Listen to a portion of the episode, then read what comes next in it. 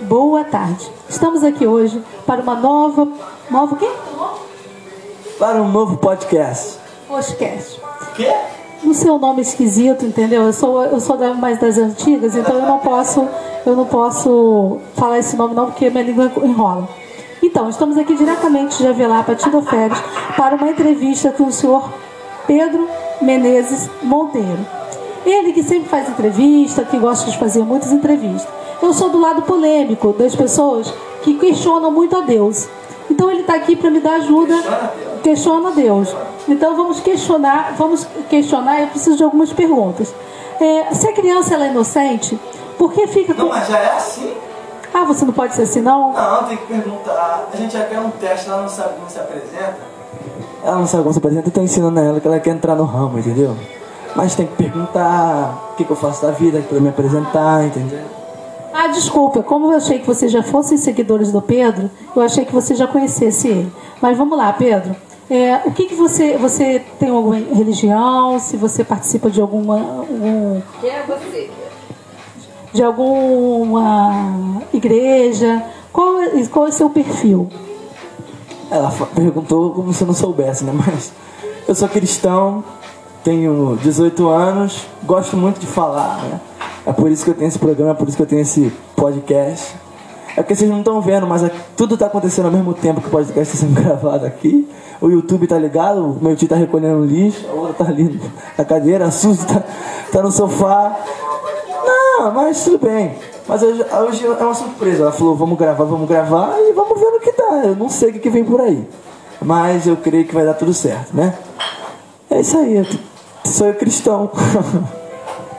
Então, Pedro, é, como você começou no caminho do, do Senhor? Como você começou a seguir a Deus? Qual foi, assim, o que te tocou para você poder estar é, programando- proclamando o Evangelho para as pessoas e todas as criaturas?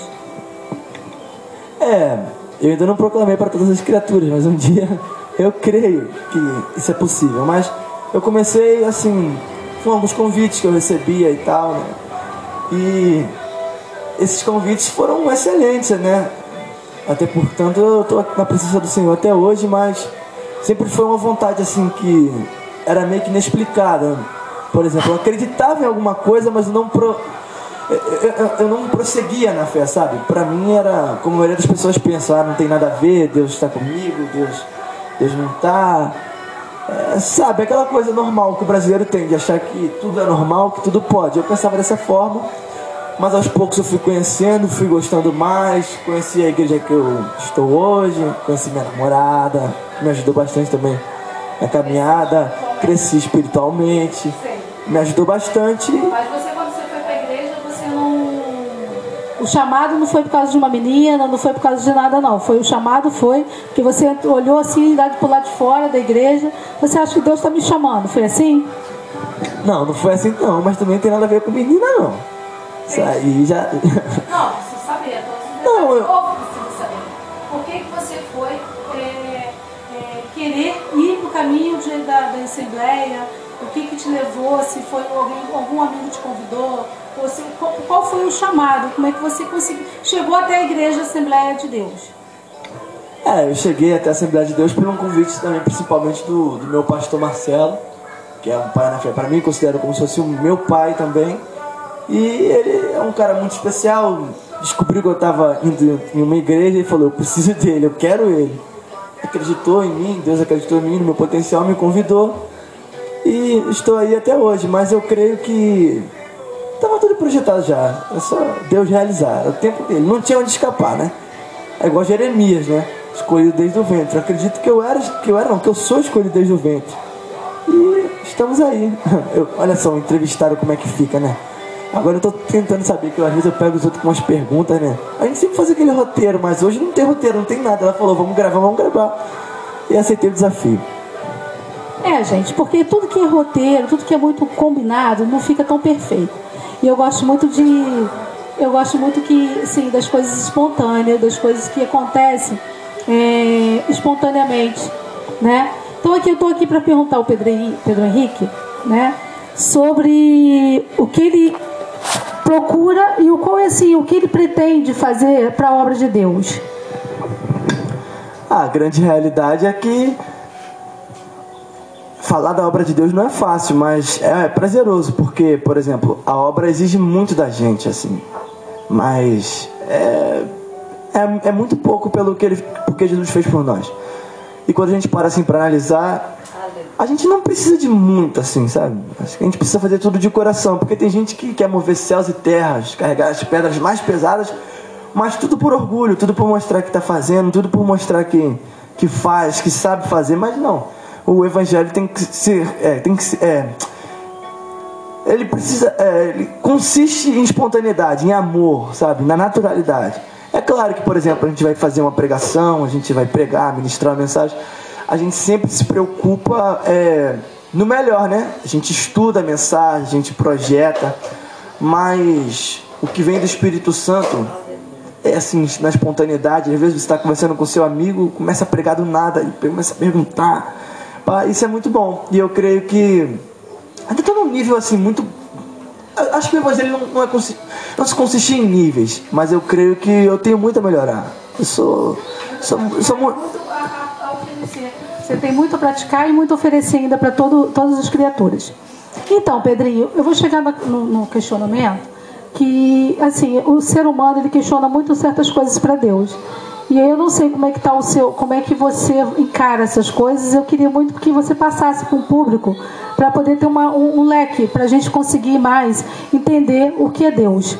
Então, é, o Deus, as pessoas perguntam para mim que ah, as crianças é, são puras, né? São o coração puro, mas contraem um câncer, contraem um câncer. E o que, por que, que você acha que Deus faz isso com as crianças? Da mesma forma que quando havia um homem cego e os discípulos perguntaram: quem foi que pecou? Ele ou o pai? E o cego era cego desde nascença. Então, não era. Deus não colocou câncer de ninguém um colocou câncer na criança, mas certamente é para a cura acontecer e o nome dele ser glorificado. Muito obrigada, saiu bem dessa pergunta. Pergunta 2. Né? É, as pessoas falam que vão para a igreja, vão à igreja, né? Chega lá, tem uma irmã que fica vigiando, tomando conta da vida, vendo que a roupa, o vestimento, né? Nossa, a, a, a irmã hoje está bonita, a irmã hoje está tá chique. E, e assim, em vez de ir para glorificar né, a Deus, vão aí para vigiar né, a, a, quem está na igreja. E isso tem trazido um ponto negativo para as pessoas irem até a igreja. E o que, que você fala, falaria para assim, que pode mudar em relação a isso? É, eu acho que o que acontece é o seguinte: a gente gosta de se vestir bem, a gente gosta de estar bonito. Eu não quero andar esculachado, não quero andar esculhambado.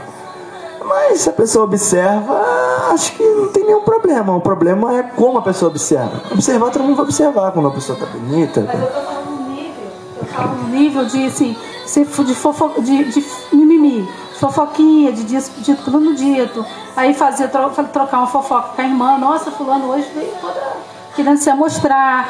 Nossa, fulano hoje está é, querendo se aparecer. E o que, que você acha disso? O que, que você acha que a igreja pode estar fazendo para mudar isso? Eu acho que não exatamente a igreja, porque eu tenho certeza que isso não é questão de maioria. É questão pessoal mesmo. A pessoa precisa se libertar, né? É coisa do capiroto mesmo, ficar focando coisa dos outros. É, a gente não tem muito o que esconder. Ficar, ficar de olho. Uma coisa é você falar, nossa, a pessoa tá bonita, né? Tá bonito fulano, tá bonito fulano. Isso aí não tem nenhum problema, mas os olhos né, das pessoas, das outras, dizem muito. A maldade realmente está tá nos olhos. O que a gente, enxerga, é, a gente enxerga uma coisa e vê com maldade é, significa que, a maioria das vezes, nossa mente está poluída, o nosso coração está poluído. Muito vai do nosso olhar mesmo, pelo menos eu acredito nisso. Outra coisa, outra, uma, uma um, eu queria que você deixasse um, uma, um versículo da Bíblia. Já vai acabar? Para os, para, para os jovens de hoje, que estão tão, tão rebeldes e no primeiro momento não aceitam não e tenta fazer o suicídio quando está num caso tão difícil. O que, que você faria para eles? O que, que você diria para eles?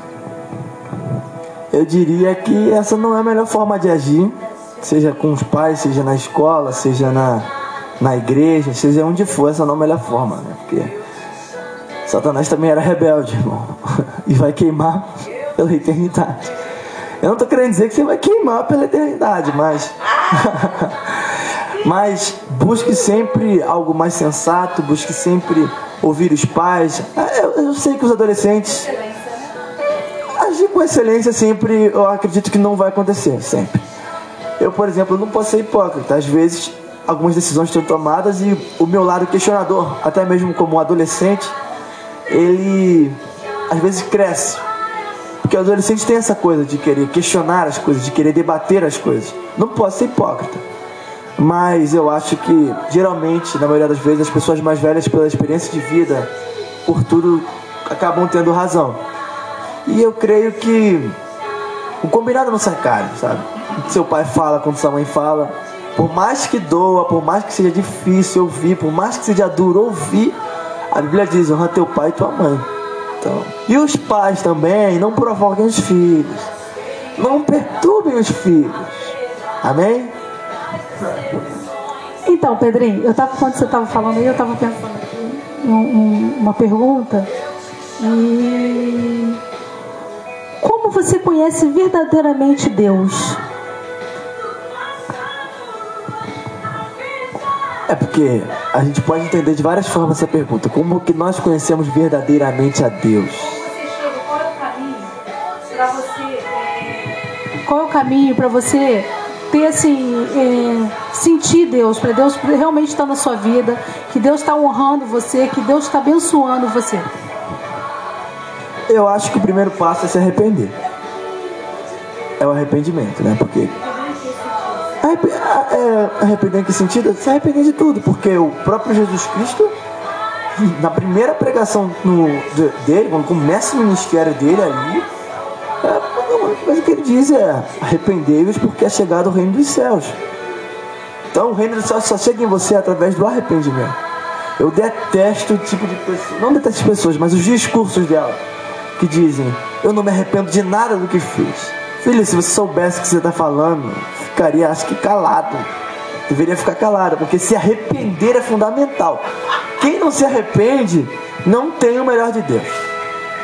Não tem o melhor de Deus. Porque quando você se, não se arrepende, você se coloca como um ser perfeito. Se você não, não se arrepende, não existe erro em você. Por isso que é, é necessário se arrepender. Se arrepender é dizer, bom, eu sou imperfeito, mas Deus é perfeito. Deus não tem motivo para se arrepender. A própria palavra diz que ele não é filho do homem para que minta, não é homem para que minta, nem filho do homem para que se arrependa. Então, se arrepender é necessário. Acho que esse é o primeiro passo. Eu acho que também, na maioria das vezes, é quase metade do caminho. Porque quando a gente se arrepende das coisas, acho que Deus se aproxima de nós. Verdade. E o arrependimento ele é necessário, muito necessário. Não existe salvação sem arrependimento. Salvação é tudo. É o bem mais precioso que a gente pode ter é a salvação. Então, sem se arrepender, não é possível. O arrependimento é o principal passo para sentir Deus de uma forma mais sincera, conhecer Deus de uma forma mais sincera. Porque, por exemplo, Deus é um ser magnífico, é um ser grandioso, inexplicável, mas não existe como se manter na presença dele. Estou dizendo presença física, mas presença dele mesmo, presença espiritual, quando ela te toma totalmente em pecado. O rei Davi cometeu um grande vacilo, um grande erro.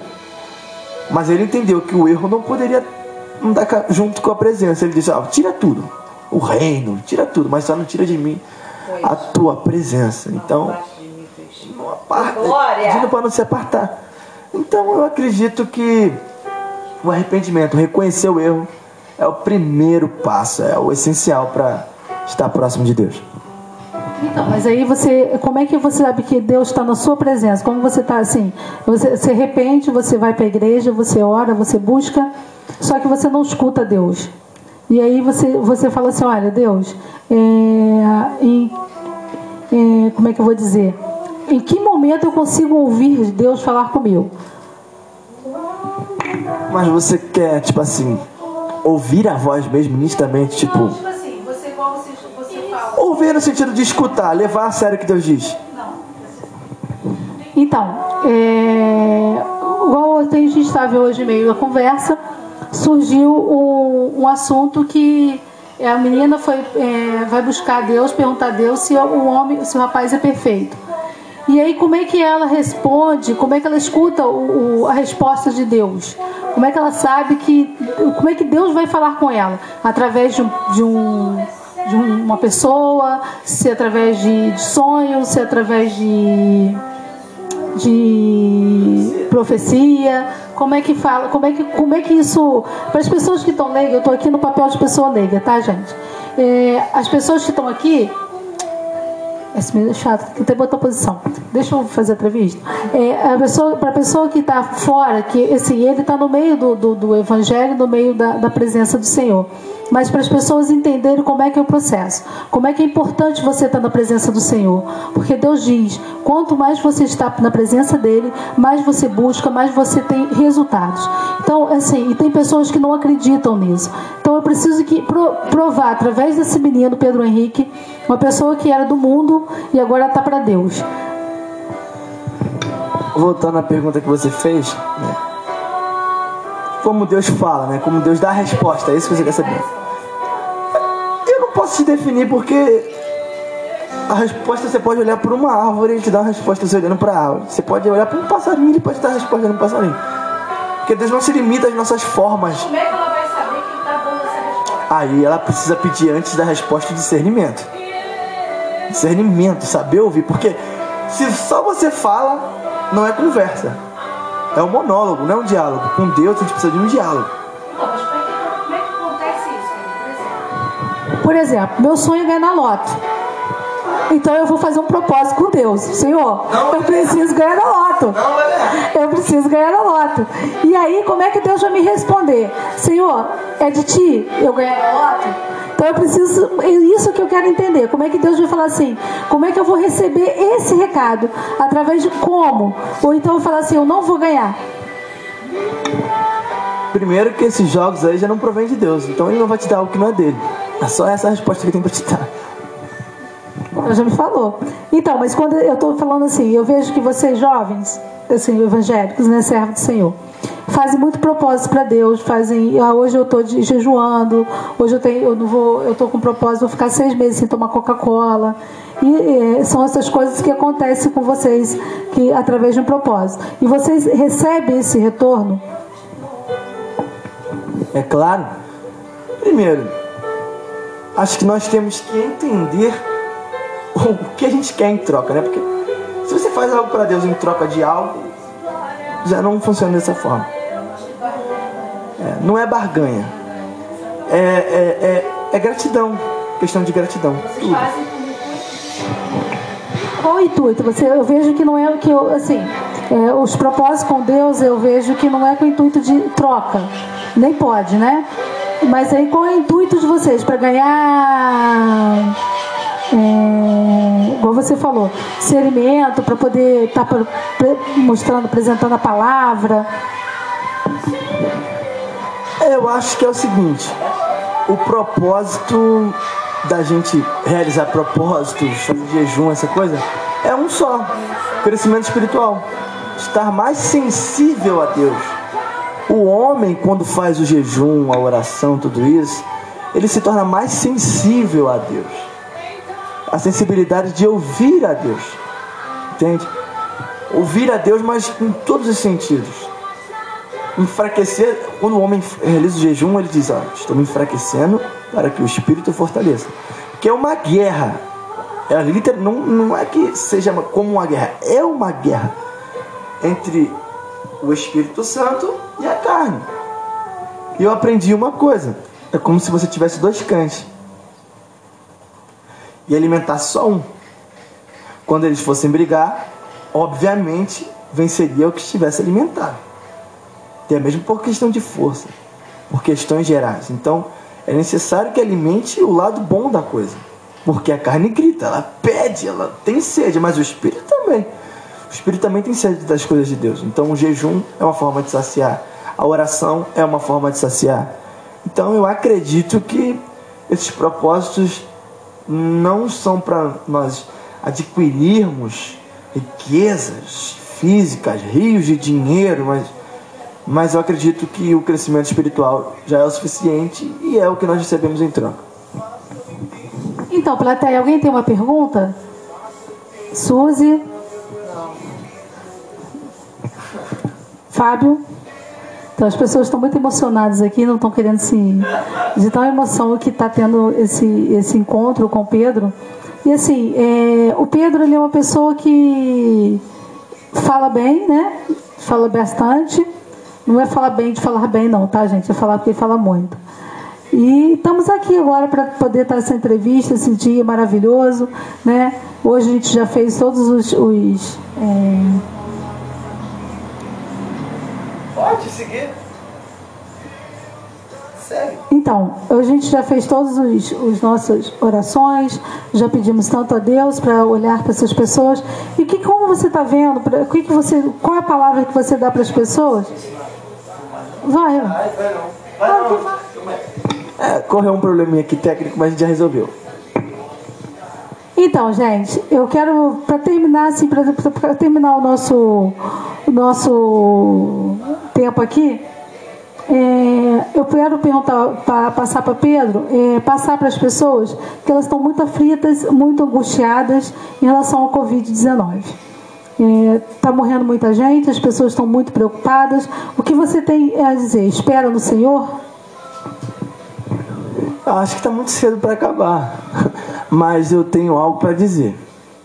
As pessoas aí que estão amedrontadas, principalmente cristãos, eu acho que esse medo não deve haver em nós. Porque se nós temos a consciência de um Deus criador, de um Deus que guarda, não é necessário esse medo. O vírus. O que é um vírus diante de Deus? Nada. Eu acredito no seguinte, que se prevenir não é errado. Mas existem situações de pânico. E o cristão não pode estar em pânico. Porque a palavra diz que nós somos o sal da terra e a luz do mundo. Então, a covardia não deve existir em nós. Se acovardar, ai meu Deus do céu, ai eu vou morrer, ó céus, ó terra, ó vida. Não, o cristão não nasceu para viver murmurando, mas para apresentar a solução de quem murmura. Por exemplo, você é cristão, está amedrontado, está passando por um momento difícil, como vai auxiliar, como vai levar a luz para alguém com o mesmo problema? Então não pode haver esse tipo de comportamento. Eu acredito que Deus é totalmente contrário a essa covardia que, infelizmente, está acontecendo. O que está acontecendo é que, infelizmente, não quero criticar ninguém, né? mas as pessoas estão covardes, estão amedrontadas. E o cristão precisa entender que ele é um soldado. E a covardia não traz nada de bom em meio a uma guerra. A covardia só traz malefícios. A covardia só só enfraquece até emocionalmente. Isso, a, a, essa covardia, caso você pegue o coronavírus, a pessoa pega o coronavírus, não funciona de uma forma boa não. Ela traz é, coisas ruins para a vida. Não, não, não fique achando que você nessa posição de covarde, que quando a doença chegar aqui você vai sair bem não, irmão. Porque com todo respeito, se você tem medo daquilo, então você não pode lutar contra. Se tem medo do Covid, vai dizer sai Covid. Como? Não pode. Tem que entender que ele é um inimigo. Enxergá-lo como inimigo. E inimigo você não pode ser covarde, não. Você tem que olhar na cara dele e falar: Eu não gosto de você. Se tu não gosta de mim, eu também não gosto de tu. Cara a cara, eu vou te descer na madeira. É, entendeu? No modo de dizer. O inimigo tem que ser tratado na hostilidade. Com amor, com olhar de misericórdia, você tem que tratar teu irmão, tua irmã. Agora, as trevas não. As trevas é faca no dente, vou cortar tua cabeça, gigante. É desse jeito. então, Pedro, é, outra pergunta aqui, que é pessoal sua, sua é, como você se vê? O que você precisa melhorar, né? E o que você tem feito, né? Que desagrada a Deus e que você ainda precisa melhorar para ajudar, para estar tá, assim em excelência com Deus. Ah, eu penso da seguinte forma: eu acho que eu nunca me enxerguei como um ser perfeito, graças a Deus, né? Mas eu acredito que a capacidade de ouvir, eu devo obtê-la melhor, a capacidade de ouvir. Eu preciso ter mais essa coisa do ouvir, saber escutar as outras opiniões. É algo que aos poucos eu vou me aprimorando, eu sei disso, mas eu acho que eu preciso de mais, sabe? Eu preciso de mais, eu preciso melhorar com tudo. Nunca vou atingir o, o nível da perfeição. E uma coisa que eu levo para mim é o seguinte: eu não posso buscar ser melhor do que o outro. Eu não posso buscar ser melhor do que o próximo. Eu preciso ser melhor que ele, eu preciso ser melhor do que ela. Eu preciso fazer as coisas melhor do que ele, melhor do que ela. Não. Eu preciso ser o melhor de mim mesmo. Eu mesmo. Eu não posso. Eu, isso, eu preciso buscar a minha melhor versão, incansavelmente. Sempre, até o último suspiro da minha vida, eu preciso buscar a minha melhor versão. Porque eu ser, eu ter a minha melhor versão já é o suficiente. Não preciso de nenhuma maneira buscar é, o, o, o ápice da perfeição em relação a outras pessoas. Eu preciso é ter a minha própria raça, a minha própria garra. Errado seria eu viver sem garra, sem vontade de mudar. Acho que todos nós devemos ter é, garra, raça, vontade, sangue nos olhos pela mudança interior. E agora eu vou fazer uma entrevista rápida, é, é, duas palavras. Você, eu falo, você responde. É, uma, isso. Uma pessoa. Uma pessoa. Minha mãe. Família. Tudo. Deus. Inexplicável. Roupa. Roupa. Necessária. Não quero andar pelado. Cidade. Legal. Lugar onde você mora. Maravilhoso. Você que discorda é você, mas eu gosto. Tio Fábio. Exemplo. Caraca. Carro. Quero ter um dia. Namorada. A menina mais incrível do mundo. Não consegui definir uma palavra, desculpa. Escutou, né, mozão? Me saí bem nessa. Futuro. Deus, a única palavra. Lar. Preciosidade. Amigos. Companheiros. Então, gente, essa foi nossa entrevista com Fábio. Quer dizer, perdão, Pedro. Fábio é o meu marido. Pedro Menezes. E outra coisa, eu quero que você deixe uma palavra da, da Bíblia para as pessoas no final do Apocalipse. Uma coisa que você que vai te chamar para uma coisa do Apocalipse que ainda não aconteceu. Eu não entendi muito bem o que você quis dizer, mas você quer que eu fale o quê? Do que está por vir, a volta de Jesus?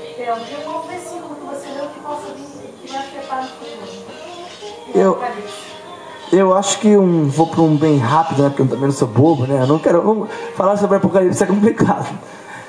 É Apocalipse 3,20 que diz: Eis que estou à porta bato e se abrir e serei contigo. Isso é muito lindo, gente. É muito forte porque Jesus ele, é, é, ele preza pela educação, ele preza pela cordialidade. Ele não é como um inimigo que invade, que arromba, que chega chegando com o pé na porta. Como ele não, não tem essa necessidade, ele chega com a verdade, ele chega com amor, ele chega de forma tranquila. E depois que ele entra, a mudança na casa é totalmente perfeita. Eu acredito que ele não apenas ceia, mas ele limpa toda a casa, ele reforma a casa, ele restaura o lar. Então acredito que você aí que ainda não aceitou Jesus, se cuidem. Não quero te condenar, mas o tempo está acabando. E o que vem por aí é muito pior do que esse Covid aí, é muito pior do que tudo isso. Então, apegue-se ao Senhor, não por medo, mas por gratidão, por quem Ele é. E é isso. Esse foi o nosso podcast, né? Eu vou devolver para você. Esse foi o nosso podcast. Foi muito rápido, assim. Tava sem gravar mesmo, sem produzir. Mas aconte aconteceu assim de uma hora para outra e eu gosto dessa naturalidade. Não é como as outras entrevistas, assim, algo mais técnico, que a gente busca algumas informações mais técnicas, mas eu gosto dessa entrevista, essa entrevista, aliás, não entrevista, porque ela é uma entrevista sincera, nada roteirizado, todas as perguntas que foram respondidas num bate e volta de uma hora para outra. E eu gosto muito da espontaneidade. É isso, vou retornar aqui para a apresentadora de hoje. Patrocina a Fazenda das Ondas. Então, gente, essa foi a entrevista de hoje. E você que questiona, que quer saber mais sobre Deus, sobre, a, sobre política, sobre família, sobre tudo, me mande mensagem de perguntas para a gente estar podendo entrevistar o Pedro e ele poder te retornar com as perguntas.